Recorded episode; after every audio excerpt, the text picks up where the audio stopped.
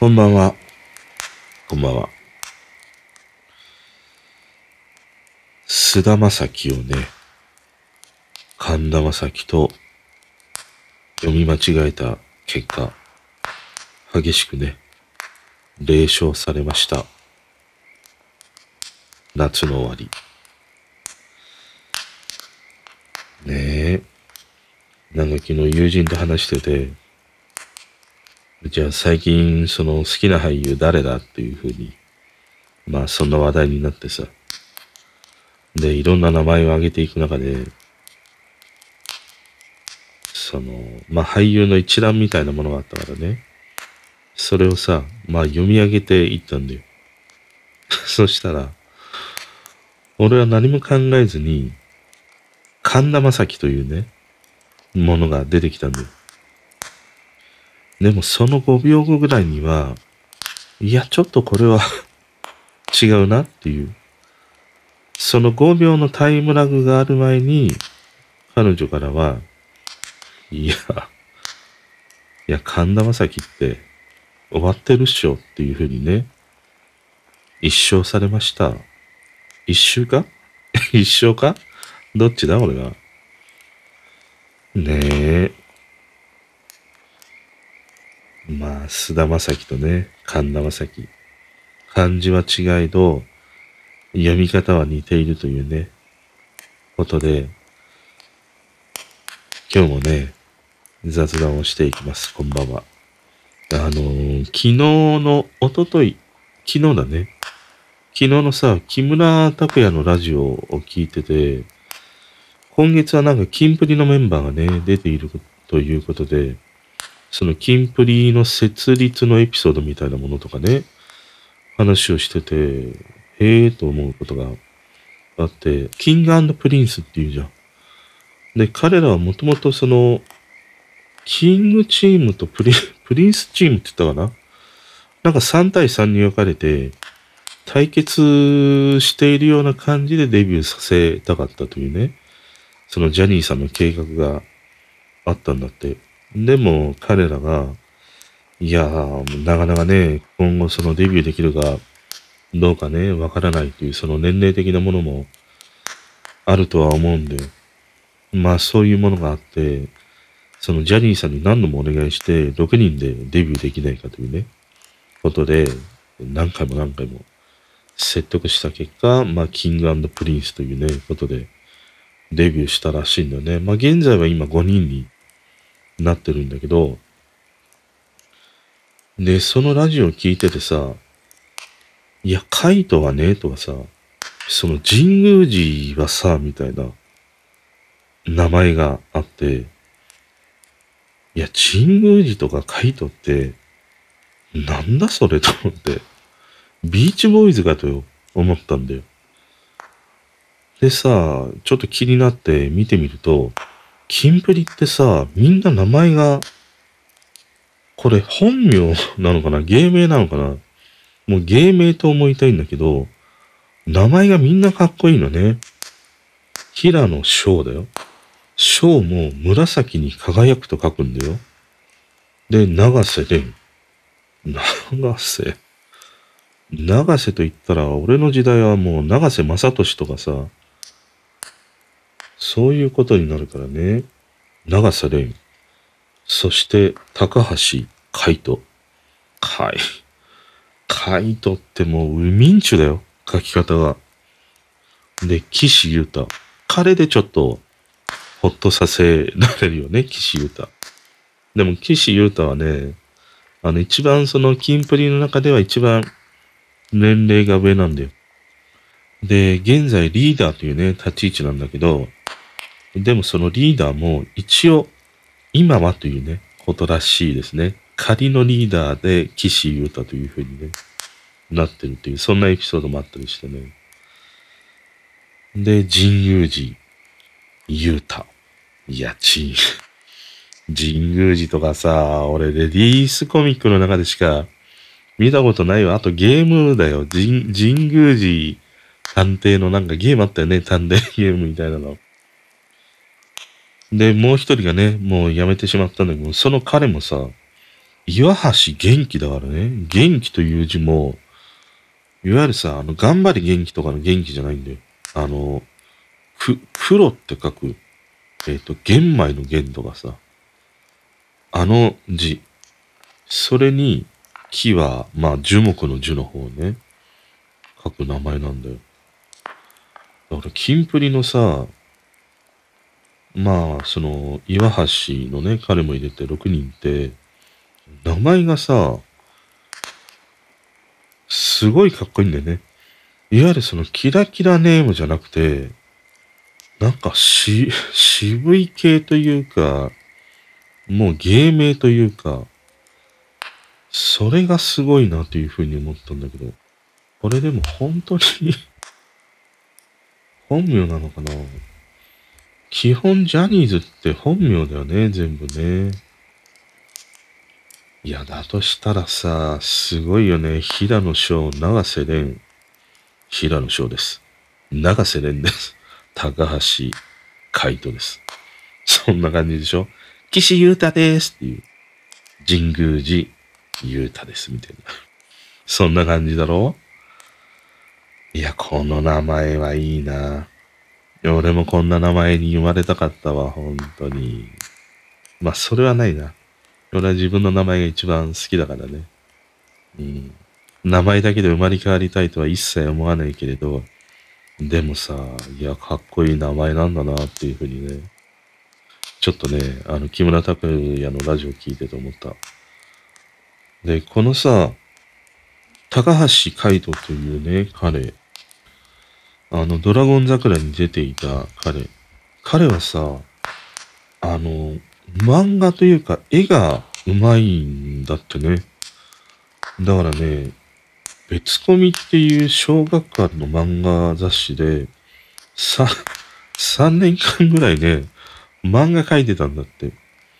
いや、すごいなと思ってさ、ちょっと意外な発見でね、面白かったりしたな。うん。いや、だから、ね、俺が知らないぐらいなもので、こういう才能を持ったね、まあ、新たなこのジャニーズ事務所を担っていくね、新世代の子たちが、続々とデビューしているというね、ことなんだろうね。まあ、まずはね、ちょっと名前に驚いたわ、キンプリは。今日のね、一番のメインの話はね、マッチョドラゴンかな。マッチョドラゴン。マッチョドラゴンタッチがって、あれさ、NHK でね、放送されたということで、あの、ツイッターのトレンドにもさ、上がるほど話題になってて、もう俺も一週間ぐらい前から、マッチョドラゴンがね、あの、歌われるということで知ってはいたからさ、録画して見てみたんだけど、あの、あれはさ、番組の構成としてさ、ひでえなっていうふうに思ったんだけど、特に蝶野がさ、もう完全にあれ褒め殺しに入ってるよね。もう完全にさ、蝶野のガッテム状態で STF 決めに行ってるかのようなさ、いやー、藤波さんが歌うとなるとみたいな、もう楽しみでなりませんみたいなさ、すんげえ持ち上げるんだけどさ、持ち上げに持ち上げてね、その、聞くまでは、とかさ、そういう落とし方っていうのが、いや、蝶野、うまいなと思った。やっぱり蝶野正宏もさ、YouTube とかね、始めて、やっぱり喋りが上手くなったよね。俺も、あの、蝶野の YouTube とかよく見るからさ、上手くなったなっていうふうに思ったな。で、マッチョドラゴンさ、歌ってたわ、ドラゴン藤波。もう、見る機会ないよ。あの、人生最後だと思うよ。あの、生で、まあ生でというか歌う姿をね、見るのが。だからさ、あれを聞いて、あの、ちょっと笑ったのが、ちょうどあのマッチョドラゴンが出たのが37年前なんだよ。で、くしくもさ、俺この間話したトップガン、あれが36年前じゃん。1年前にね、藤波辰巳のマッチョドラゴンで、次の年が俺にとってのさ、トップガンで、なんかこの時空の流れというのかな、時間の流れというのか、いや、なんか、生きてるって楽しいなっていうふうに言って思ったな。いや、マッチョドラゴンはいいよ。俺、マッチョドラゴンのね、話は以前も、あの、トークでもね、したことがあって、うん、面白い。まあ、そんなね、マッチョドラゴンじゃないんだよ、本当に話したいのは。あのね、俺はさ、まあ、テレビっ子じゃん？さ、さも、俺がテレビっ子だっていうのね、あの、この、聞いている方がね、知っているかのような話し方で入っていくんだけど、テレビっ子だったんだよ。まあ大体俺と同じような世代の人はさ、もうみんながみんな、10人中9人はテレビっ子だったと思うんだよね。テレビがやっぱり生活の中心にあるし、エンタメの中心にあるというね、そういう時代だったりしたからさ。で、もうドラマも見れば、まあアニメは俺あんまり見なかったんだけど、歌番組、そしてバラエティ番組、全部、ほとんどと言っていいよ。見てきたわけだよ。80年代、90年代。まあ2000年入ってからは、ちょっとね、忙しくなったりして、あんまりそのテレビを見るというのがないし音楽を聴くということもね、あんまりなかったから、案外俺の人生の中では2000年に入ってからの10年から15年ぐらいまでっていうのはね、割とエンタメ系はぽっかり抜けてるようなね、あのー、ものだったりはするんで。でもさ、まあやっぱり80年代、90年代、バラエティ番組、華やかな時代、それを見てきたからさ、まあその、今のね、様々なテレビでやっているようなさ、バラエティ番組、もう物足りないんだよ。でね、えっ、ー、と、土日でさ、FNS ラフミュージック2022歌と笑いの祭典ってやってたじゃん。2日間で9時間ぐらいというね、長丁場、しかも生放送というね、ものがあって、まあこのラフミュージックってもう何回かやってんだよね。2、3回ぐらいやってると思うんだけど。で、この番組はさ、うーん、まあ言ってしまうとね、俺はさ、俺はね、俺は、あんま面白いと思わないんだよ。もう第1回目から。で、今回の回も、リアルタイムで見ようと思ってテレビをつけてたにしたんだけど、でも10分ぐらい見て、いやもうちょっとしんどいわということで、テレビ消してしまったんだよ。で、その後に、その、まあ、ツイッターのタイムラインとかでね、流れてくるものを見てて、いや、ここが良かったとか、そのヤフーのニュースで、えー、なんかアスカが熱唱したとかさ、エイベックスの松浦会長があゆと出たとかさ。まあそういう話題があって、そこだけは早送りをしてね、見てたの。昨日の回に関してはほとんど9割早送りにして、まあ映像が早く動くだけのものをね、見てたりはしたんだけど、で、その話題の歌手ね、松浦会長が出たり、あとは、まあ、アスカが歌うシーンとか、あとあの、鶴瓶のね、師匠が、えっ、ー、と、ダチョウ倶楽部の、リュウちゃん役をね、こなしたというシーンとかさ、まあ見てたりしたんだよ。でね、思ったのが、俺はもうなんか、バラエティ番組、ことそのテレビでやっているバラエティ番組これに関しては、もうなんか完全に卒業してしまったんだなっていうふうに思ったの。あれだけなんか話題になっているね、まあ部分。それを見ても、面白くないんだよ。全然。くすっともしないんだよ。だからね、俺、このバラエティ番組が面白くなくなってしまったのって、ずっとさ、いや、番組作りが悪いからだよなとかさ、そのコンプラが厳しくなってきたから、面白くなくなったんだよなっていうふうに思ってたんだけど、今回のこのラフミュージックを見て、言うてもさ、まっちゃんとさ、中井くん、で、ナイナイの司会なわけじゃん。まあ、がっつり彼らの世代を見てきてさ、うん、まあ、彼らがやる番組というものもずっと見てきて、面白いなと思って見てきたわけで。そういう人たちが司会でやるのであれば、まあ、よほどのことがない限り面白くならないっていうことにはさ、ならないよなっていうふうに思ってたんだよ。でもさ、面白くなかったんだよ。まっちゃんであれ、中井くんであれ、ないないであれ、出てても、面白くなかったの。でね、それはね、番組の構成がとか、演者がとかね、コンプラがとかそういうことではなくて、俺がさ、変わってしまったんだなというか、俺はた、まあ結論としてはやっぱり俺が変わったんだろうね。例えば YouTube とかさ、ああいったものに面白さを見出してしまったから、うーん、やっぱりテレビのね、今のバラエティっていうのは面白くない。なんか、その、まあ、世の中も変わってるし、番組の作り、構成ももちろん変わってはいるんだけど、でもやっぱり今のバラエティをさ、楽しんでる人もいっぱいいるわけじゃん。だから、うん、まあ、笑いのその、質というのかな、根本のものが変わったということも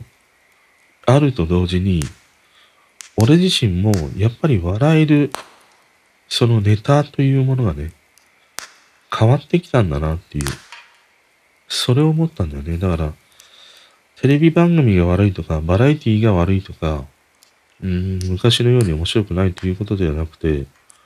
俺が単純にバラエティに面白さを見出せなくなったっていうね、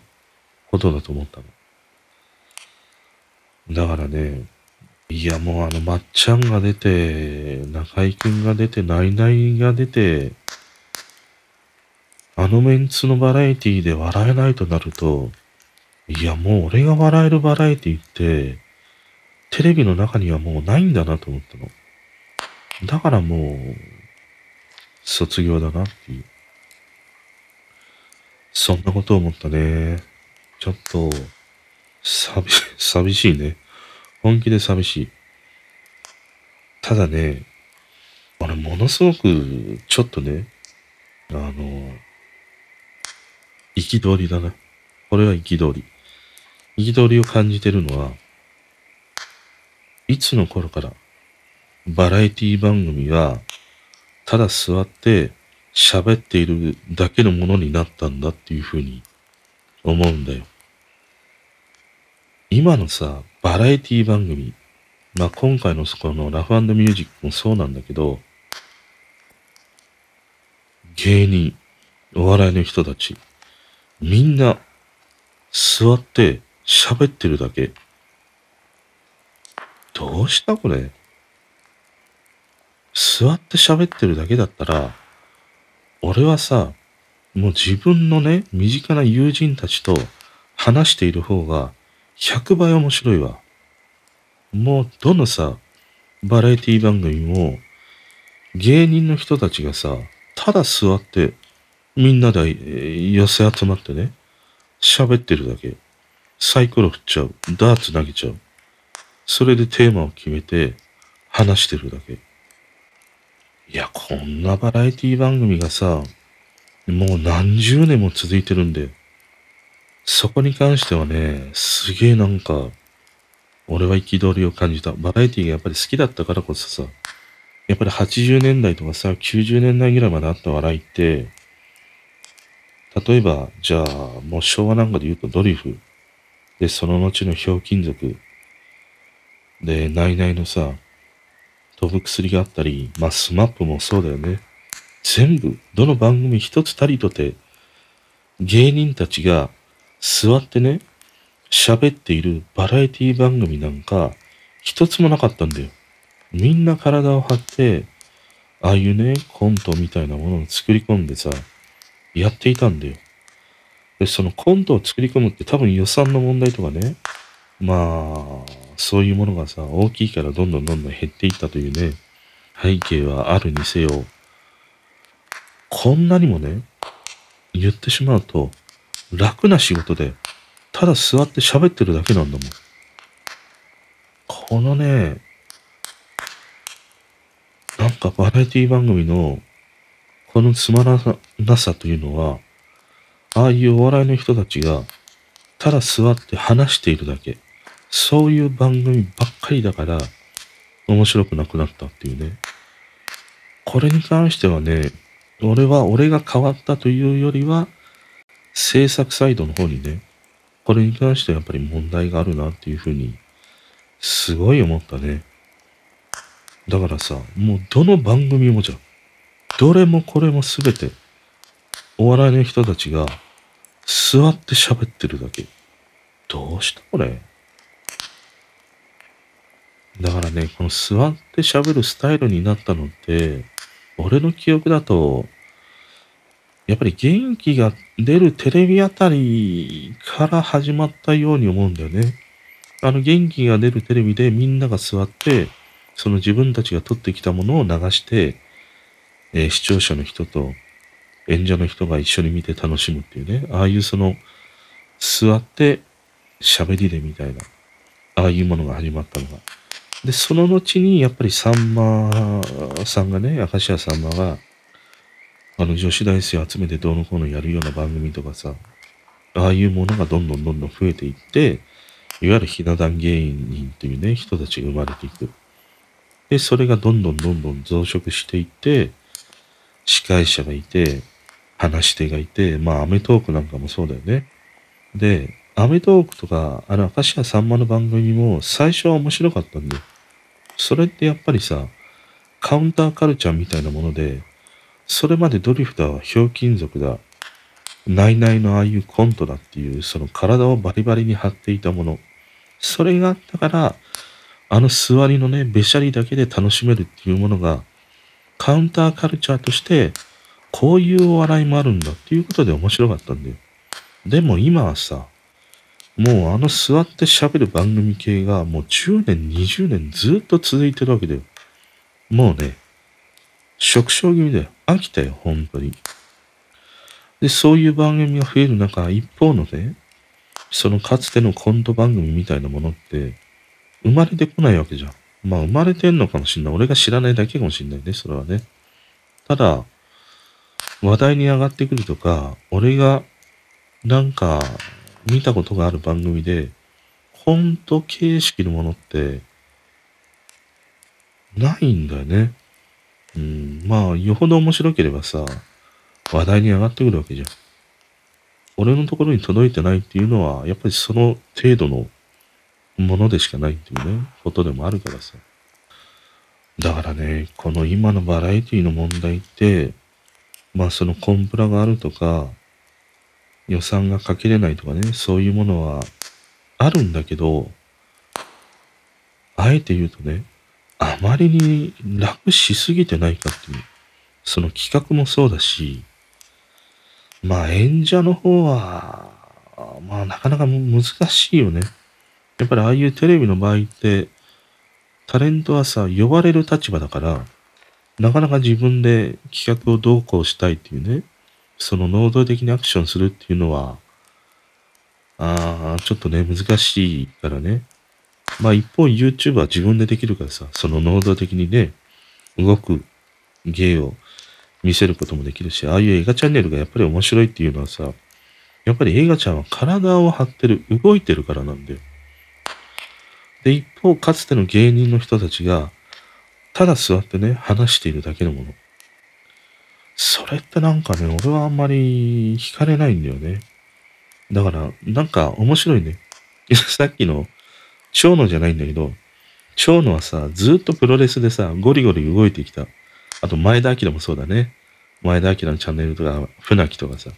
彼らはさ、ゴリゴリ動いてきた。だから今、ああやって YouTube チャンネルで、あのゴリゴリに動いてきた時代を言語化して言葉で喋るっていうね。そのカウンターにあるものがあるから面白いんだよ。だからなんかね、今のこのバラエティ番組、すんげえなんかただ集まってだばってるだけ。このね、まあ企画だな。ちょっと、ゴミだろ。うん、良くないよ。全く良くない。本当に面白くない。うん。まあ、でもそれもやっぱり俺が変わったからなのかな。面白くないんって感じちゃうのは、まあ俺のせいかもしんないね。俺が単純にそこに面白さを見出せなくなってしまったということだけなのかもしれないんだけどね。うん。まあでもやっぱり思うのはさ、その、ラフミュージックね、終わって、ツイッターのさ、トレンドとか眺めてると、あんまりラフミュージックのさ、ツイートがされてないんだよね。あの、なんかフォックスダンスがどうしたとかさ、それぐらいのもので、それ以外の、いや、まっちゃんの司会がとかね、その爆笑問題にオファー、ね、えっ、ー、と、M1 グランプリのオファーしたとか、松浦会長があゆと出たとかさ、中井くんがどうしたとかさ、鶴瓶師匠がどうしたとかさ、そういうものがツイッターのトレンドに上がってこないんだよ。いうことは、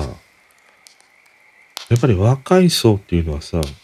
もうあんまり見てないんだなっていうふうに思ったの。でね、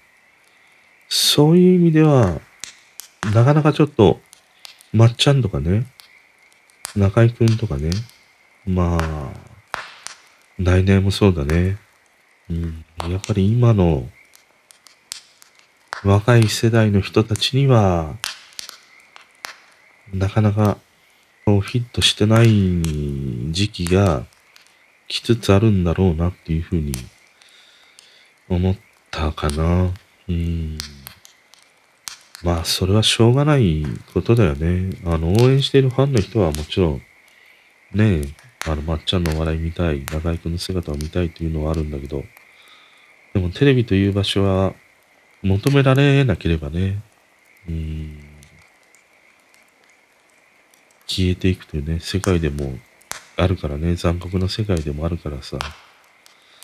まあ今は、テレビはもう本当にね、あの、上の世代の人たちのものになっている感がすごくあるからさ。だからまあ、ああいうまっちゃんとかね、中居くんとか、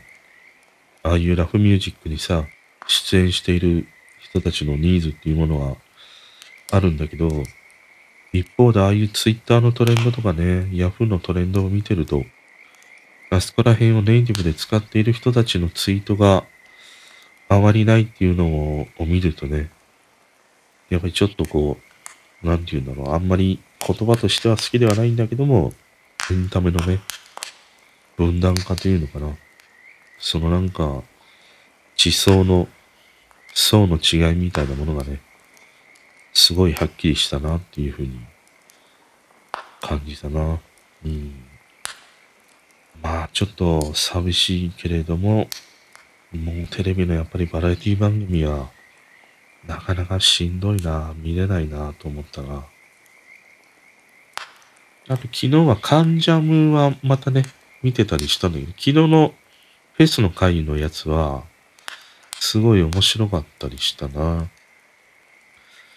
昨日のさ、フェスの会がね、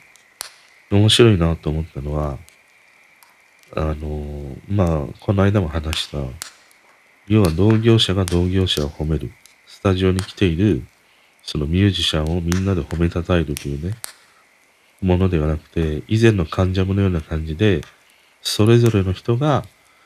本当にそれぞれのね、思いで自分の好きなフェスをね、紹介していたっていうさ。だからなんか見ててね、シンプルに面白いなっていうふうに見れましたね。やっぱりなんかフェスはいいね。本当にいいなと思った。あれは、10代、20代の頃に、あのフェスの楽しみを知っていたら、いや、すげえ行ってたわっていうふうに思うな。まあ今からでも行けよっていうことなんだけど、いや、もうもうあの炎天下でさ、虫に刺されながら、日に照らされながらね。いやー、なかなかちょっともうしんどいわ。もうエアコンの効いた部屋で見たいわ。ただやっぱりフェスはいいなっていうふうに、うん、思った。ああいう昨日の患者の中でも、様々なさ、そのトラブルを乗り越えてね、ああいうミュージシャンやバンドの人たちがさ、こう一致団結したり、様々なそのテーマみたいなものを持ってね、ああいうフェスを開催しているっていう、ああいうものを知ると、うん、やっぱりなんかメジャーシーンにはないものがあるなっていうふうに思ったな。まあもちろんそのメジャーシーンで活躍している人たちも、それぞれのね、信念みたいなものを持ってさ、音楽活動してたりはするんだけど、でもああいうそのバンドとかね、インディーズみたいな形で、うん、まあある意味その知る人が知るっていうね、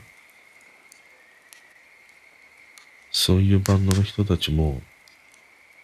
本当にその音楽が好きだし、音楽のことをね、考えて取り組んでいる姿勢っていうのはね、あ、やっぱりちょっと、こう、魂をね、揺すぶるものがさ、あるなっていうふうに思ったな。あの、新木場のさ、スタジオコースト。あれがね、もう閉館してしまったんだけど、あれはさ、もう本当、俺の地元なんだよ。地元なんだけど、一回も行ったことがなくて、よくあの前はさ、あの、俺の車のドライブルートなんだよね。夜中とか。あの、新木場のあたりから、お台場のあたりとか、よく車で走るからさ、いつもあの、スタジオコースの前を走ると、ちょっと違和感があるんだよ。新木場って材木のね、街だから、あの、材木問屋みたいなものがいっぱいあるんで、で、その中に、唐突にね、あのきらびやかなさ、なんか、ミュージシャン系、アーティスト系のね、看板が立ち並んでいて、で、時々ふっとね、すんげえ人がさ、湧いてるんだよ。あの新木場の駅あたりからさ。そうすると、あ、今日はなんか有名な人のライブがあったんだなとかね、そういうので知るっていうことがあったりして、割と俺の日常の中に、あのなんかスタジオコーストっていうね、場所は行ったことはないんだけども、ちょっとね、なんか、どこ、アメリカなのか、どこなのか、ああいうものをね、ちょっと思い起こさせてくれる、ちょっとこう、なんていうのタイムスリップというよりは、場所をこう、アメリカにトリップしたようなね、そんな感覚の場所でね、まあそれがちょっと閉館になってしまったっていうのは寂しいんだけど、まあ、でも、なんだろうな。あれは誰が作ったんだろうね。あの、あの新木場にさ、唐突に現れたからね。結構昔からこのいわゆるウォーターフロントと言われてるね、この新木場のあたりや、有明のあたりとかさ、唐突に現れるんだよね。あの、昔、エムザ有明ってあったんだよ。そのうちに、あの、えっ、ー、と、プロレスの、ノアか。ノアのね、練習場兼なんかリングみたいに、ね、なった場所があって、あれってもともとエムザ有明って言って、あの、なんか、まあ今で言う、そのクラブみたいな、まあディスコだね、昔で言うね。そういうものが唐突にできたりもしてさ、突然なんかね、あの、芝浦あたりもそうだったんだけど、突然なんか、ああいうその、なんて言うんだろう。音楽シーンを楽しませてくれる場所っていうのがね、できたりするんだよね。でもまあ、できては消え、できては消えというね、ものがあって、儚かったりはするんだけどね。うん。まあだからフェスは、いいね。行ってみたい気もするけども、しんどいかな。秋ならいいかもしれないね。秋。冬は寒すぎるでしょ？フェスは。うん。秋のフェスがいいね、一番。まあ、カンジャムはそんな感じだったりしたな。あとはね、うん。まあ、そんなに深くはないんだけど、たっつぁんのラジオ聞いてて、セコハンってね、出てきて、いや、セコハンって久しぶりに聞聞いたなと思って。いわゆるセコハンってさ、まあ中古を言うんだよ。で、セコハンって、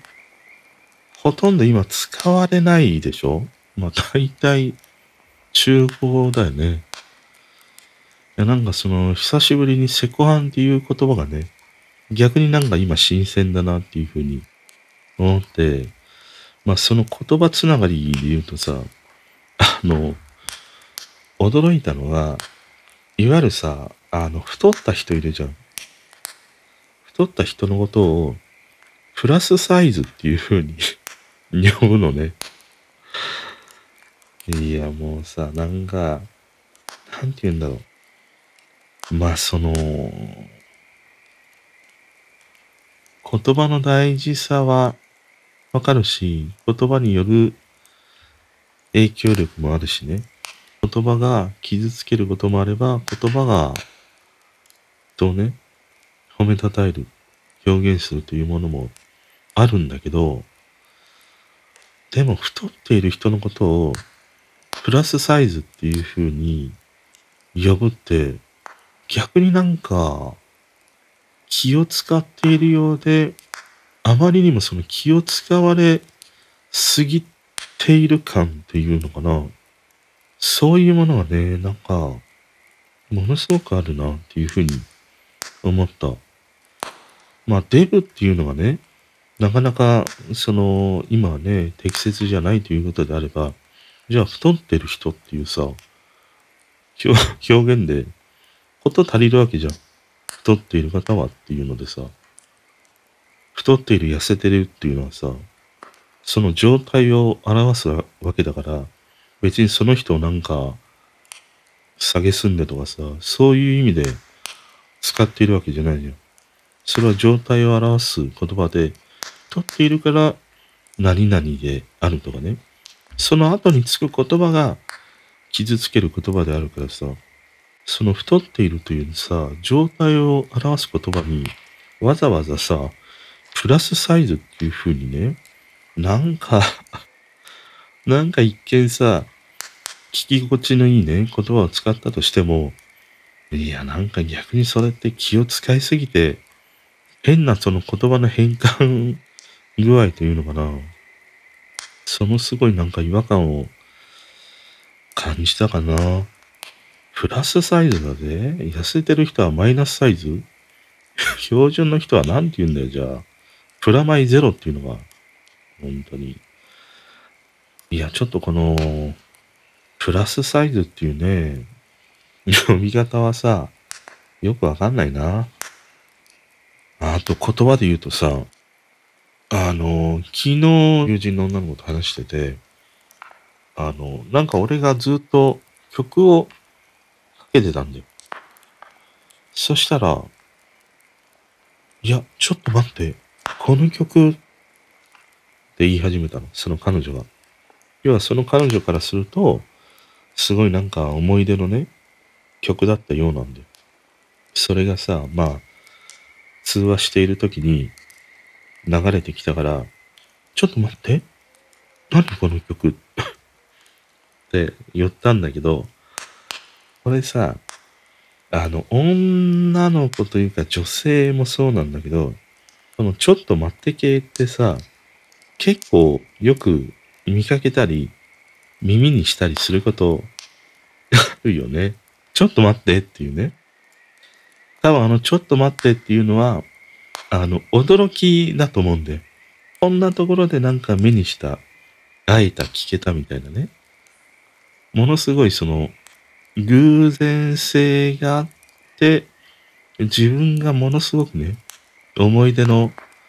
こととか、久しぶりにそれを聞いたとか見たとかね、あったとかさ、そういうサプライズが突然舞い込んできたときに、ちょっと待ってってっていう風に言うと思うんだけど、まあ、その、それはいいんだよ。別にちょっと待ってっていう風に、あの、言葉にしたり、何にしたりするっていうのはいいんだよ。でね、思ったのが、これさ、ちょっと待ってっていう風に、その、女性やね、女の子に言わせたら、これは勝ちじゃないか？男からすると。例えばさ、まあ誕生日でもいいし、まあなんか仕事帰りでもいいよ。コンビニで、ねえ、あの、バケツプリンでも何でも買ってったとするじゃん。で、家に帰って、まあ彼女でも奥さんがいて、ポンって、そのコンビニで 買ってきたね、バケツプリンなのか、なんとかシュークリームなのか、テーブルに置いて、それをさ、彼女や奥さんが見たときに、いや、ちょっと待ってって言わせたら、それはさ、勝ちだろ、もう。ね。ちょっと待ってっていうことは、つまり、大喜びする前の動画線に火をつけたというね、ことなんだなっていうふうに思ったの。だからね、あの、世の中の男子、男はね、まあ奥さんでも彼女でも何でもいいよ。ちょっと待ってって言わせるね、ものを常にね、常にね、こう心の端っこに置きながらね、生きていくと、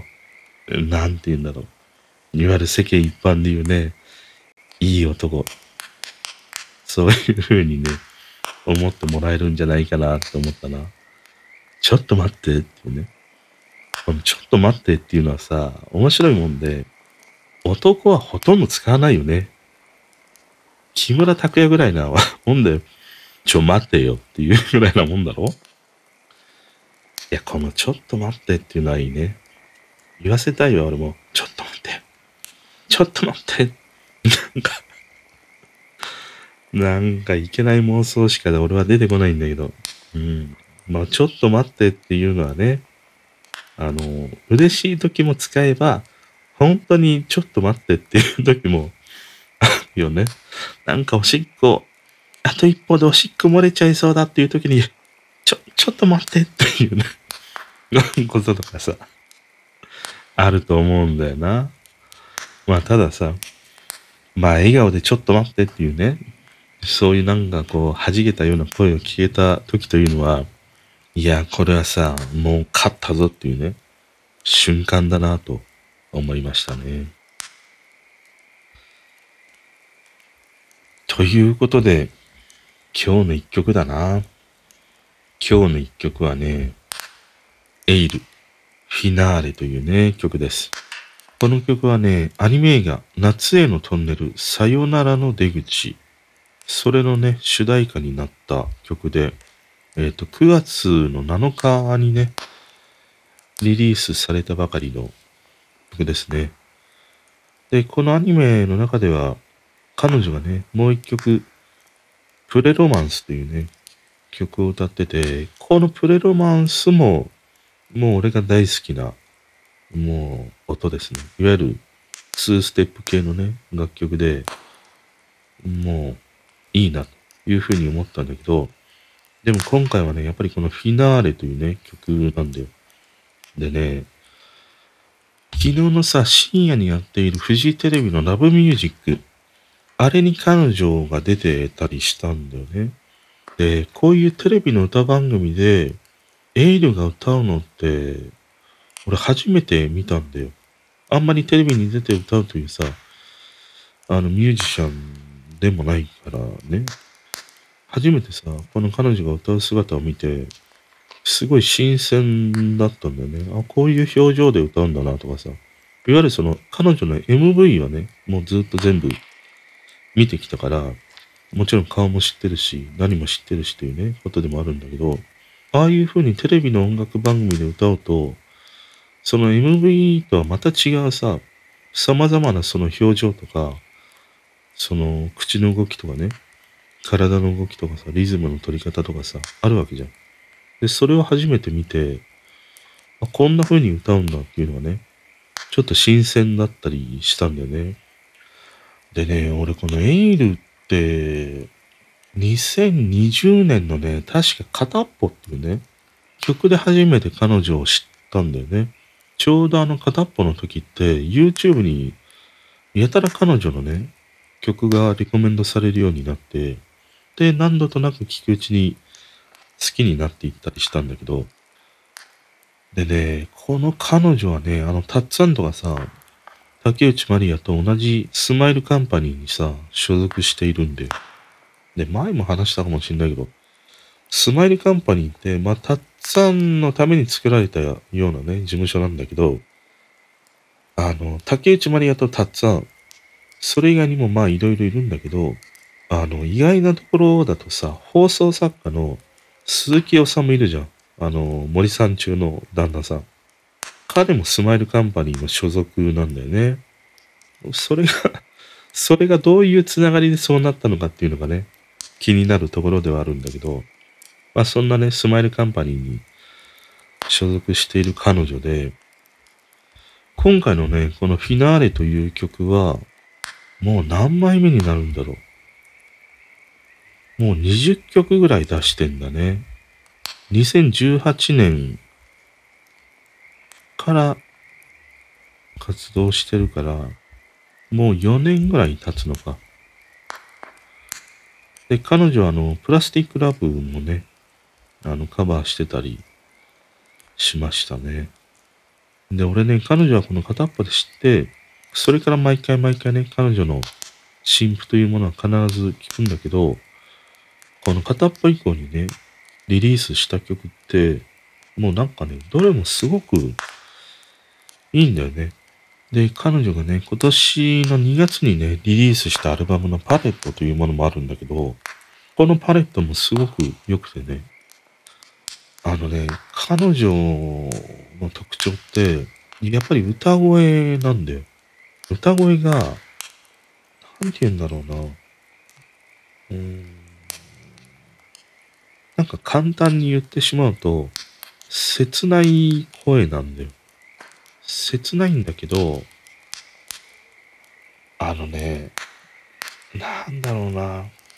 ちょっと表現が適切じゃないからあれなんだけどな。あのね、女性が、ものすごくその、快楽をね、感じている時の、どうしようもなく出てしまうような声ってあるじゃん。ね。大人の営みをしてる時に、女性が我慢しきれずに漏れてしまう声っていうのがあるんだよ。そんな感じの声なんだよ。だからね、色っぽいんだよね。声がね。切なく色っぽいっていうのかな。ものすごくね、俺は彼女のその歌声には、色気を感じるんだね。その色気が、なんて言うんだろう。つかめないんだよ。なんていうの？つかみ取れないっていうのかな。本当に霞のようにあって、掴もうとするんだけど、するってね、手のひらから逃げていってしまう。煙のような声というのかな。俺はそんなね、彼女の歌声がとにかく好きで、で、そこから入ってね、この彼女が自分で作詞作曲をするね、シンガーソングライターだから、だから彼女の曲というものをね、聴くようになったんだけど、うーん、何よりもこのエールに関しては、俺は彼女の歌声というものがね、もう一番惚れたものだったりしましたね。で、まあ、このフィナーレという曲に関しては、多分映画のストーリーとね、だいぶリンクして書いてるとは思うんだけど、なんかね、彼女が書く詩って、なんて言うんだろうな。毎回感じるのは、その、すがるような思いがある曲が多いような感じがあるんだよ。そのまだ彼を忘れられないとかね。まだなんか心残りしているような。でも別れてしまった諦めなければいけないというね。そういうような世界観の歌詞が多いような印象があって、うーん、まあ今回のこの曲に関しては、まあフィナーレというタイトルがあるんだけど、なんだろうな。二人が、まあお互いにとってね、大事な存在であるということは、歌ってはいるんだけど、でもなんかその、この歌の中でさ、別れたとかね、離れたとかね、特になんかそういう表現はしてないんだよ。してないんだけど、でもなんか二人がね、離れていくような、そういうそのものをね、感じるんだよね。なんか、離れてしまう。な、多分これって、まあ映画のストーリーがそういうようなストーリーなのかなっていうふうに思ったりはしたんだけど、ちょっとなんかね、不思議な感じの歌詞だなっていうふうに俺はね、思いながら聞いてたんだよね。すごい幸せ感を感じる歌詞でもないし、かといってすごい別れていくのが、ただただしんどいというね、そういう歌詞でもないんだよね。なんか不思議な感じのね、曲だなっていうふうに思いながら聴いてましたね。まあ多分この映画のね、まあエンディングなのかどこかで流れた時には、なかなかに胸を打つ一曲じゃないかなっていうふうに思ったね。だからね、俺やっぱり思うのは、まあ昔もそうなんだけども、今もそうなんだけど、トドのつまりさ、その、歌声にね、ものすごく自分の中での、その好き嫌いみたいなものがあるんだなっていうことをね、やっぱり思うんだよね。だから最近のミュージシャンの中だと、このエイルとか、あと、夜遊びのイクラちゃんとかね、西名とか、あと、イリーというね、R&B をね、歌う彼女がいるんだけど、いわゆるやっぱり声にものすごく惹かれて、で、好きになっていくということがね、多いんだよね。でね、面白いもので、あのー、このエイルもさ、もともとこのイクラちゃんとか、西野がね、所属していたプラソニカ、そこに1年間ぐらいね、参加してたりもするんだよね。いや、だからさ、プラソニカからね、出てくる、ここら辺のミュージシャンの子たちって、なんか、面白いよね。なんでたまたまそういう人たちが集まっただけなのか、まあそのプラスソニカを主催している人がそういう人選をしてるのかわからないんだけど、ものすごくその声に特徴を持ったね、魅力的なそのシンガーというものをね、集めてるなっていうふうに思ったな。男性の方はちょっとわからないんだけど、女性のさ、こういうね、ミュージシャンだけ見てみると、この3人ってさ、みんな歌い方に特徴があるし、俺が好きなね、歌声をさ、持ってたりもするからね、